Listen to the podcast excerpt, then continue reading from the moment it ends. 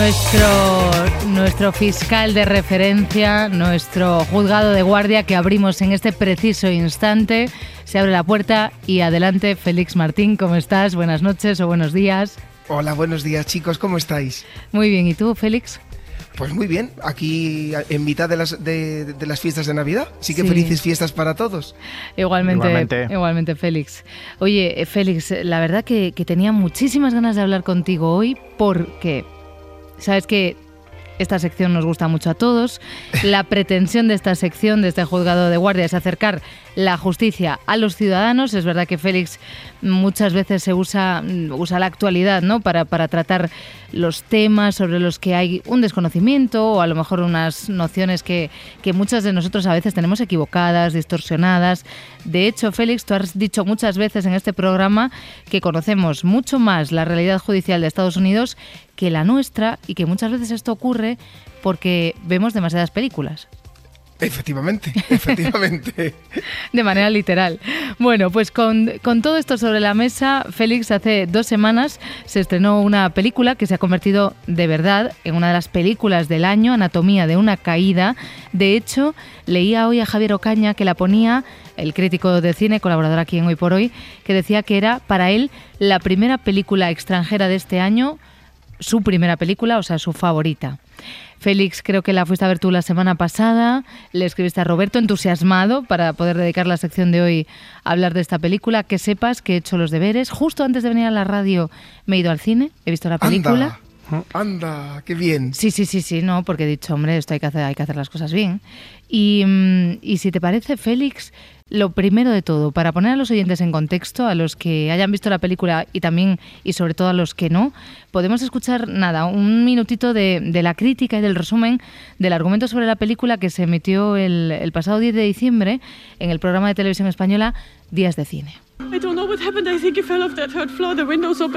Un matrimonio de escritores y su hijo casi ciego viven alejados de todos en los Alpes franceses. Sandra es alemana, Samuel francés.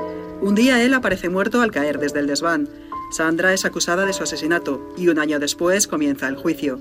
Este es tan solo el punto de partida de Anatomía de una caída. El inteligente guion, el distanciamiento de los lugares comunes en las películas del género, el retrato de una crisis familiar, que no es sino reflejo del fracaso de la sociedad, y la falta de entendimiento potenciada por las diferentes lenguas que conviven en la película, construyen una obra inmensa a la que no le sobra ni un minuto, y eso que dura dos horas y media. Mm, Félix, cuéntanos entonces qué es lo que te pareció a ti la película y, y por qué tuviste tan claro que era este el tema que nos querías proponer para hoy. Luego, Adriana, me tienes que contar si te gustó o no, ¿eh? Ahora me lo tienes que contar. Ahora te lo cuento, ahora te lo cuento, pero primero tú. Vale, perfecto. Mira, os tengo que poner un poquito en contexto, Garita y Adriana, a ver qué os parece. Mira, yo tengo, yo tengo una liturgia, la voy a llamar así liturgia, con dos amigos muy, muy, muy queridos para mí, y es que todos los martes, sobre todo en invierno, o sea, los martes de invierno sí o sí, vamos al cine. ¿Vale? Entonces, cada martes elegimos una la película, luego nos vamos a comer empanadas argentinas a un sitio muy cerca de los Renoir Florida Blanca, no voy a decir ningún nombre, ¿vale? dilo, dilo, no pasa nada. el Laurel, se llama el Laurel, donde voy a comer las empanadas, no sé si lo conocéis. Bueno, pues eh, eh, uno de los amigos muy queridos con los que voy es jueza una de mis mejores amigas, que es jueza. Y además se, me está volviendo, seguramente me escuchará este programa en algún momento, se está volviendo una cascarrabias y no le gustan las películas largas. Entonces siempre la engañamos. Cuando la película va a durar mucho, ella, ella nunca lee en el, en el periódico ni nada lo que va a durar y me preguntó de esta película, que teníamos ganas de ver los tres. Oye, ¿cuánto dura la película? Y le dije, ay, no, no lo he leído. Y yo sabía que duraba dos horas y media. Dos horas y media, ¿eh? Dura. 150 minutos, ¿eh? Yo sí. yo sí que lo miré antes de... Minutazos, minutazos. Miré cuánto duraba porque digo, a ver si llegó a la radio no. pues fijaros, cuando la película se iba alargando, mi amiga me iba mirando y me señalaba el reloj, como diciendo, me has engañado otra vez. Bueno, digo todo esto porque la película en este caso, luego yo hablaba con ella al final de la película, ¿no? Tenía que ser lenta. No sé si piensas lo mismo, Adriana. Tenía que ser desde luego. Tiene que ser así de lenta. Sí, porque te adentra, a ver si compartes lo mismo que yo, te vas adentrando poco a poco en la familia, al mismo tiempo que asistes poco a poco al desarrollo del juicio, creo que inconscientemente tomas partido mm. y a mí me gustó mucho la película, a pesar de la lentitud, y me llama mucho la atención de la película, por eso también se la, se la recomiendo a los oyentes, tanto por la forma como se desarrolla el juicio del jurado en Francia, porque es un juicio de jurado como en España por un, por un asesinato aparentemente, y por la forma en que la película aborda a los personajes. Sí, desde luego. O sea, desde luego que, que uno además se sitúa muy rápido dentro, allí, y también muy rápido eh, uno se da cuenta de que, de que está sacando todos los prejuicios encima de la mesa y de que toma parte muy rápido también, ¿no, Félix? ¿Tú también tomaste partido? Sí. Vale, Aún no queriendo tomarlo. Aún no queriendo tomarlo porque sabía que yo estaba viendo esa película para hacer esta sección contigo, Félix, y dije, no, aquí de lo que se trata es de, salvando por supuesto las enormes distancias, tratar de mantenerse lo más alejado posible, pero es verdaderamente complicado.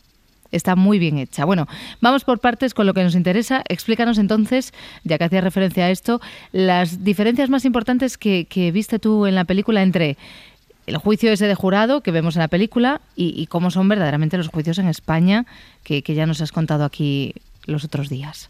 Pues como tú muy bien decías, Adriana, al principio, es una película también perfecta para ver las diferencias. Además es que era muy divertido yo en el, cine viéndolo con mi amiga la jueza, que, flipaba en colores porque realmente yo desconocía. Hay, como lo voy a intentar explicar ahora con vosotros, chicos, hay importantes diferencias, muy importantes, entre la forma de desarrollar el juicio en, Francia ¿no? y, el, nuestro, que también a mí me, me ha servido a la hora de preparar el programa de hoy con vosotros, un poco para entender el por qué en España son estas diferencias. Y, también voy a tratar de explicarlo, no sé si con acierto o no, para intentar explicaros un porqué. Venga, vamos, vamos con la primera, el modelo de jurado. Como sabemos, eh, y aquí bueno, pues repasamos muchas cosas las que hemos visto estas maravillosas semanas que paso con vosotros, en España tenemos un modelo de jurado puro como hemos dicho siempre, está compuesto por un magistrado, un magistrado presidente y por nueve ciudadanos jurados. El magistrado solo dirige el debate y presenta los cuestionarios, un cuestionario a los jurados, de acuerdo con los escritos de las partes, fijando unos hechos sobre los que el jurado tiene que votar para considerarlo probado, siete votos eh, si son hechos desfavorables eh, o, cinco votos si son hechos favorables para el acusado. Vale, eso es en España. En la película, que representa a Francia, el modelo es el del llamado jurado escabinado, es decir, que está formado por un colegio profesional formado por tres magistrados técnicos, uno que lo preside, en la película era una mujer, dos magistrados asesores o de apoyo que estaban al lado, si tú recuerdas, Adriana, de la presidenta, y solo seis ciudadanos, solo seis seis en primera instancia. Si, si se recurriera, en Francia el recurso también se resuelve por un jurado, en España no, y sería nueve. Y, este, y este jurado resuelve todo, tanto la culpabilidad del acusado como la pena que se le impone, como vemos, muy diferente a España. Sí, sí, sí, vamos, opuesto prácticamente, ¿no? Segunda, que seguramente, Adriana, y ahora me corriges, si te llamó a ti la atención, la escenografía. Es totalmente total, distinta. Total, ¿verdad? De hecho, mm, da la sensación, claro, ante el desconocimiento que, al menos yo tenía de cómo funciona la justicia en Francia, em, uno puede pensar que es algo muy peliculero muy peligroso. Eh, de hecho, esto, esto a mi amiga, la jueza, le ponía nerviosísimo. Porque eh, yo creo que ella no se podría imaginar que, que, los juicios en España fueran así. Vamos a explicarlo a los oyentes, Adriana en, la película hay una enorme teatralidad en la puesta de escena de las partes, ¿no? Sí, totalmente. Eh, el fiscal y el abogado se mueven por la sala constantemente, ¿no? Con togas de distintos colores. Obviamente, como sí que yo creo que ya sabemos, esto en España no se hace, es mucho más formal. Eh, eh, es, es el debate es mucho más formal, las partes están sentadas y por tanto es más difícil. Es verdad que cuando tú te mueves es más fácil mantener la atención, y sin embargo, en España, al estar sentados, sí que nos cuesta a veces eh, más eh, mantener la atención. Por cierto, aprovecho, Adriana, ¿qué tal te cayó el fiscal? ¿Te cayó bueno, bien? Bueno, pues, pues, pues la verdad que no. Ese sí que está en las antípodas de Félix Martín y de lo bien que me cae Félix Martín, ¿vale? O sea, lo quería, vamos, o sea, no, no, no, no. Quería que se callara todo el rato. O sea, lo hace, lo hace verdaderamente bien el actor porque también consigue eh, supongo lo que se plantea la directora, ¿no? Que, es que en muchos momentos digas, por favor, no, no quiero que vuelva a hablar. E, exactamente igual que a mí. Me pasaba exactamente, o sea, me caía fatal, fatal, el fiscal. Pues como, como, o sea, me, alegra mucho poder compartirlo contigo porque las sensaciones son muy similares. ¿eh? Claro, claro. Bueno, tercera diferencia, el desarrollo del juicio. Es también muy interesante. Tanto en Francia como en España, en esto es igual, es prima la oralidad sobre lo escrito. Obviamente no tendría sentido que primara lo escrito con un jurado. Claro. Pero sin embargo, hay una diferencia muy grande que seguro que también te llamó la atención, y es la flexibilidad. Es enormemente flexible el debate en la película, y en España no es así. ¿vale? Vamos a tratar de explicar en qué era flexible, en, en qué en España es diferente y por qué. En España, los escritos de los que hablamos, que hemos presentado las partes al principio, condicionan la prueba, es decir, eh, solo se va a someter a prueba lo que las partes han presentado en los escritos siempre que haya sido admitido por el juez. Esto no sucedía en la película, donde si, recuerdas aparecen al final o se plantea al final la posibilidad de nuevas pruebas. Pero además es muy diferente en la película la forma de plantear las pruebas. ¿En qué sentido? Eh, las pruebas se plantean efectivamente en interrogatorio, ¿no? en un interrogatorio del interrogador al testigo. Pero en la película vemos dos cosas que no suceden en España. Primera, que a la pregunta que hacía el interrogador, vamos a poner el fiscal, se, se podía producir luego un debate entre el interrogador y el testigo. Sí, sí, en España eso es impensable. De hecho, fíjate lo que me pasó a mí, Félix, cuando la primera vez que ocurrió esto en la película y que vi que, que el testigo y el fiscal se enzarzaban ahí en un debate que parecía una cosa mm, televisiva, pensé, hombre, pues ahora se va la, la juez, la magistrada, se va a levantar y les va a decir que no, les va a llamar al orden. Totalmente. Imagínate a mi amiga la jueza sentada a mi lado. Vamos, es que le salía humo, le salía humo por las orejas. Esto no puede ser, esto no puede ser. Efectivamente. Y, se ve que sí que es así. Que sí que puede ser. En Francia puede ser. Puede ser esto y otra cosa que seguro que te llama la atención.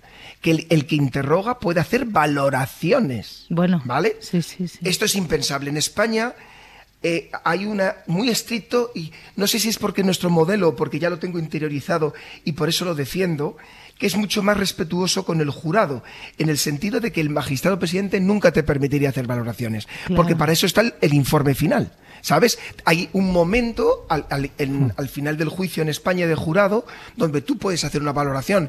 Pues yo, en base a esto, me creo al testigo o no me lo creo, pero tú no puedes hacer eso en las preguntas. Las preguntas en nuestro modelo son modelo de preguntas y respuestas de hechos. de hechos concretos. Y es que ahí, durante el juicio, lo que se ve es un pregunta-respuesta, eh, debate, repregunta, re-respuesta. Eso es. Claro, y llega un momento en el que, uno dice, pero madre mía, es que esto puede durar infinito, además, ¿no?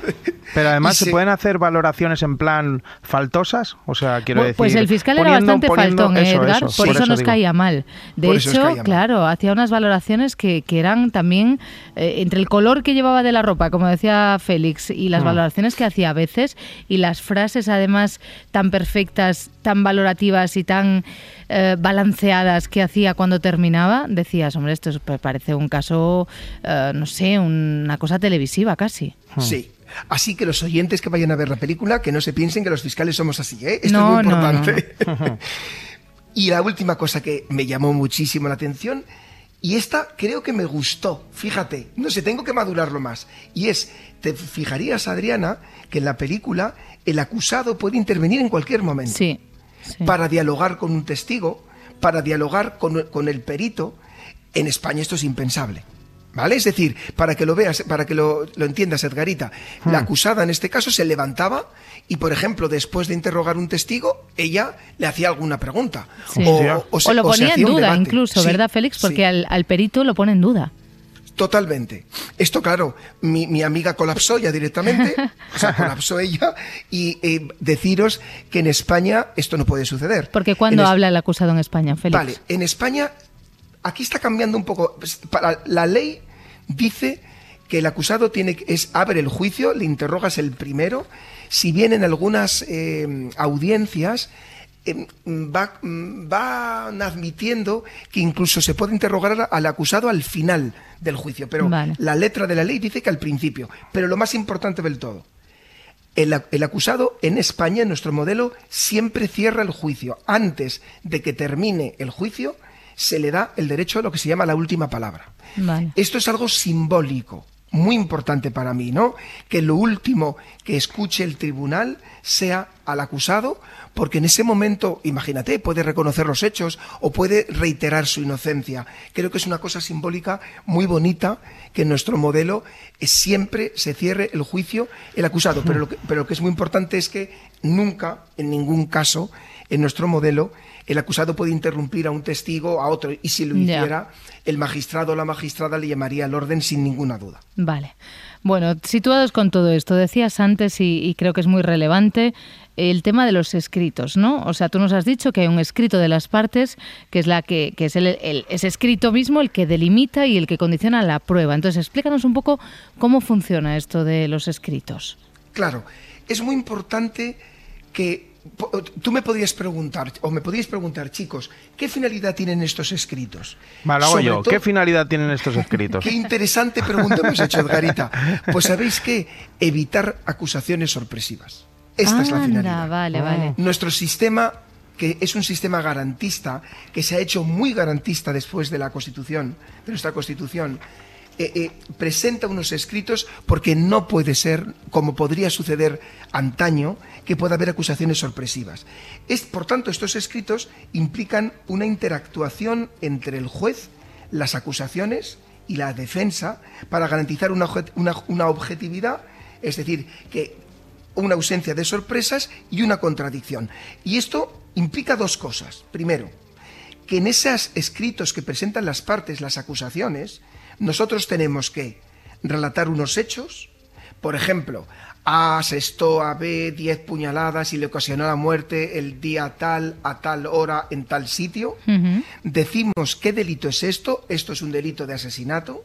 Señalar, en tercer lugar, si el acusado responde como autor o como cómplice. En cuarto lugar, si hay circunstancias atenuantes o agravantes. En quinto lugar, solicitar qué pena concreta. Y en sexto lugar, qué pruebas intentamos hacernos valer eh, en el juicio para demostrar ese escrito. Como veis, no, hay, no puede haber ninguna sorpresa para la defensa. La defensa, cuando se prepare el juicio, tiene que saber qué hechos, qué delito, qué autoría, qué pena y qué pruebas nos valemos. Y con todo esto, ¿qué le corresponde al juez? El juez tendrá que examinar esos escritos eh, para, para, con la finalidad de admitir o rechazar las pruebas. Vale, entonces con esta forma de, actuar que tenemos aquí en España, lo que se pretende, Félix, es, decías, en primer lugar, eh, que no haya esa acusación sorpresiva, que de repente no se encuentre con, algo inesperado, que no lleven preparado, que, no hayan, bueno, pues eso, que tal cual lo dice la palabra, ¿no? De sorpresiva, que les pide de sorpresa. Eh, decías también que, el juez es a quien le corresponde admitir o rechazar esas pruebas, pero entonces, con esta forma de actuar, Félix, el juez o el jurado eh, hace que, que sea plenamente imparcial, ¿no? Efectivamente, así es un juicio plen totalmente imparcial. ¿Por qué? Porque, fijaros, ni siquiera es el juez, ni siquiera es el que ha fijado los hechos, ¿vale? Eh, son otros los que han propuesto las pruebas y el juez hace un control de legalidad de que no, esos hechos no sean extravagantes y que las pruebas sean legales, por ejemplo, que no acceda a una escucha telefónica ilegal al ah, juicio, por ejemplo, claro. Por ejemplo, ¿no? Que sería, o sea, hace un control de legalidad. Por tanto, la imparcialidad del juez que enjuicia, si es un juez profesional, y del jurado es absoluta, es una garantía absoluta de imparcialidad. Vale, entonces entendemos que lo que nos quieres decir es que el juicio se tiene que ajustar a ese guion que ofrecen estos escritos provisionales de los que estamos hablando, ¿no? Efectivamente. ¿Os, parece, chicos, que os explique cómo sería el guion en un juicio en España? Venga, perfecto. Vale. Pues mira, rápidamente. Empezaría, como os he dicho, con el interrogatorio del acusado. Y recordar que también lo hemos visto muchas veces, o algunas veces, que en España el acusado tiene una posición muy relevante. ¿En qué sentido? Que no, no se le exhorta a decir verdad, no presta juramento, puede no contestar si no quiere, o puede elegir a quién conteste o qué preguntas contesta. Y, y, si decida lo que decida, esto no le puede perjudicar, ¿vale? O sea que eso que vemos en las pelis de juro decir la verdad, toda la verdad, aquí no. Nada, el acusado no. El testigo sí. Vale. ¿Vale? Pero el testigo, a diferencia de la película francesa, solo se le pueden preguntar por hechos, nunca puede hacer valoraciones. Nunca podríamos ver, Adriana, tú me vas a entender, lo que se le somete al niño en ese juicio. Bueno, bueno, impensable, impensable. Bueno, bueno, es que lo del niño ya, claro, es que esto es una familia de tres, hay un padre, hay una madre, hay un niño y el niño es eh, un, también un absoluto protagonista. De hecho, he de decir que he leído en todas las críticas sobre la película que la actriz está fantástica. Desde luego, estoy completamente de acuerdo, pero poco se habla del niño. Espectacular. Hombre. Espectacular. Y el momento final, ¿verdad? Bueno, bueno. No decimos nada a los oyentes, pero es espectacular. Pues los testigos, a diferencia del acusado, sí que tienen obligación de decir la verdad, sí que prestan juramento.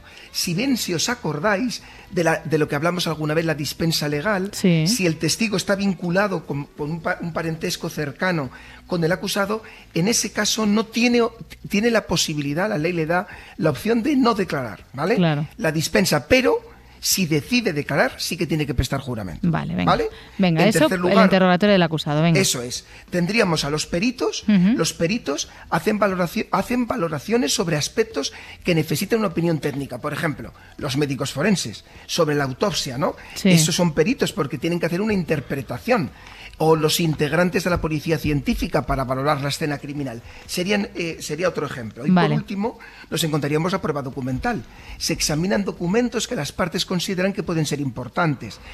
En un concepto amplio de documento, chicos, abarca mensajes, cartas, facturas, correos electrónicos, conversaciones telefónicas, es decir, también la prueba digital. Si bien la prueba documental cada vez es más frecuente que se va viendo durante el juicio. Por ejemplo, Imagínate que Adriana, tú eres testigo de un juicio y que se van a poner conversaciones telefónicas, pues se aprovecha en el momento en que se te interroga y se ponen las conversaciones y, así se te puede preguntar sobre ellas. Ah, vale, vale, vale. Entonces, ¿qué, pasa entonces cuando se acaba la práctica de la prueba? Vale, pues fijaros, volvemos a los escritos para que veáis lo importantes que son. ¿Os acordáis de, los escritos iniciales, verdad? Pues ahora tendríamos que decir si nos ratificamos en ese escrito inicial y le convertimos en definitivo o si le modificamos en algún aspecto. Por ejemplo, el fiscal que tiene la obligación de acercarse a la verdad, imaginaros que en el desarrollo de la prueba se ha demostrado que el acusado estaba bajo los efectos del alcohol y que eso es un atenuante, pues tendría que modificar el escrito para introducir la atenuante de embriaguez. Vale, eso se puede hacer, el fiscal lo puede hacer. Debería hacerlo. Vale, debería, hacerlo. Vale, perfecto. Bueno, pues venga, vamos porque tenemos todavía mucha tela que cortar porque de verdad que la película da para mucho. Al comienzo nos decías, Félix, que, que en la película claro, muestra otras cuestiones que no son de procedimiento, sino de fondo, que son muy reales, que están muy presentes en los delitos que son contra la vida, cuando este se produce, pues eso, en el ámbito de la pareja, de la familia, de los amigos, que es lo que decíamos al comienzo, ¿no? De que la película, nada más comenzar, te sitúa dentro de la familia. Totalmente. Esto he pensado tantas veces en esto, intentando llegar a conclusiones. Fijaros, intentar entender este tipo de delitos exige meterse en la intimidad. También hemos hablado de esto alguna vez, ¿no? Incluida la propia víctima. Implica, chicos, conocer sus secretos, sus contradicciones, sus defectos, incluso sus mentiras. Y esto da pudor. Podemos leer los correos electrónicos, acceder a su historial médico, a cosas muy privadas. Fíjate, Adriana, que la directora de la película, a ver si estáis de acuerdo, eh, Adriana y Edgarita, hmm. decía en las entrevistas de promoción esta frase de la pareja. Yo añado que no solo la pareja, la familia. Dice que la pareja a veces, yo digo la familia también, es una especie de caos. Hombre, y hmm. tanto, claro. Y es una gran verdad, ¿verdad? Sí, sí, Muchas veces, más veces de lo que creemos, nuestra cotidianidad se sostiene en un frágil equilibrio que en algunas ocasiones se rompe y es desastroso. Los problemas económicos, las adicciones, el desgaste de la pareja, la infidelidad o otras cosas, a veces actúan de un detonante de algo que lo arrasa todo y que a veces es un crimen. Y la otra gran verdad, que también lo dice la directora en la promoción, es que hay veces, y esto es duro, ¿eh? que cómo te comportas en 10 minutos definen tu vida y puede tener consecuencias irreparables para toda tu vida. fíjate, Adriana, fíjate, Edgarita, fijaros, hmm. en la siguiente contradicción, ¿no? En un juicio estamos intentando desvelar lo que pasó en unos segundos en unos minutos como mucho. Y para valorar unos segundos o unos minutos que son lo único que nos importan, analizamos miles de minutos que no importan, porque solo nos importan esos segundos. Bueno, y esto es absolutamente palpable en la película, Félix, porque y efectivamente creo que esa es una de las razones por las que la película es tan lenta, porque te hace reflexionar mucho sobre ese, ese instante en el que sucede el hecho que se está juzgando durante toda la película, que efectivamente, como tú dices, son unos segundos, unos minutos si acaso, y sin embargo, las vueltas que se le da, el espacio que ocupa y lo que dices tú, y la vuelta que le da a todas las vidas que hay alrededor de esa, eso es terrible. Terrible, terrible. Terrible. Y en estos casos los fiscales, claro, es que tenéis que analizar la vida privada de esas personas. Esto es lo más importante que también le hemos hablado, ¿verdad? Sobre todo por el asunto que a todos nos viene a la cabeza. Sí. Sí, Cuando hay un crimen con una motivación personal, sí o sí tenemos que escudriñar como cirujanos esa realidad, pero no para hacer juicios morales en ningún caso, en ningún caso, porque si lo hiciéramos no haríamos bien nuestro trabajo, sino para encontrar pruebas y el contexto, porque en las pruebas y muchas veces en el contexto podemos encontrar la respuesta a, si ha habido un crimen o no lo ha habido. Venga, dos cosas para terminar, Félix, que no nos queda mucho tiempo, aunque de verdad estaría charlando toda la madrugada contigo y, sobre esta película. Dos cosas, la bomba atómica por un lado y esa frase tuya tan popular de el mal gratuito existe, porque, porque no la vamos a poner porque no nos queda mucho tiempo, pero cuéntanos así brevemente algo sobre esto. La bomba atómica. La bomba atómica se ve muy bien en la película, Adriana, la profunda transformación que sufre todo el mundo por un crimen. un crimen es como una bomba atómica que arrasa todo a su alrededor. Y no solo en la familia de la víctima, sino también en la familia del autor. No vuelve a crecer la hierba. Es, una bomba atómica. Es una bomba. ¿Y el mal gratuito, Félix? Efectivamente. Realmente he conocido en mi trabajo a gente malvada, ¿no? Cuando decimos el mal gratuito, ¿no? Con cero empatía, enormemente egoístas, que sienten un placer en hacer el mal por la sensación de poder que eso implica. Menos mal, menos mal que tú no eres así. Félix Martín, un abrazo enorme. Gracias por compartir un este muy Fuerte. Adiós. Hasta luego.